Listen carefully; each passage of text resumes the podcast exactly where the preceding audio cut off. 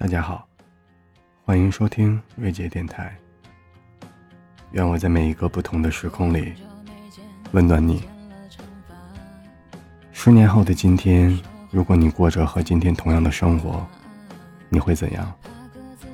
要知道，在这世界上有一些国家里，如果你被称之为是一个无趣的人，那是一种极大的不认同感。而我们，又有多久没有去找回自己的热爱，没有去学习自己的兴趣，没有去从事自己一直想要做，却总是被各种理由牵绊无法开始的事情？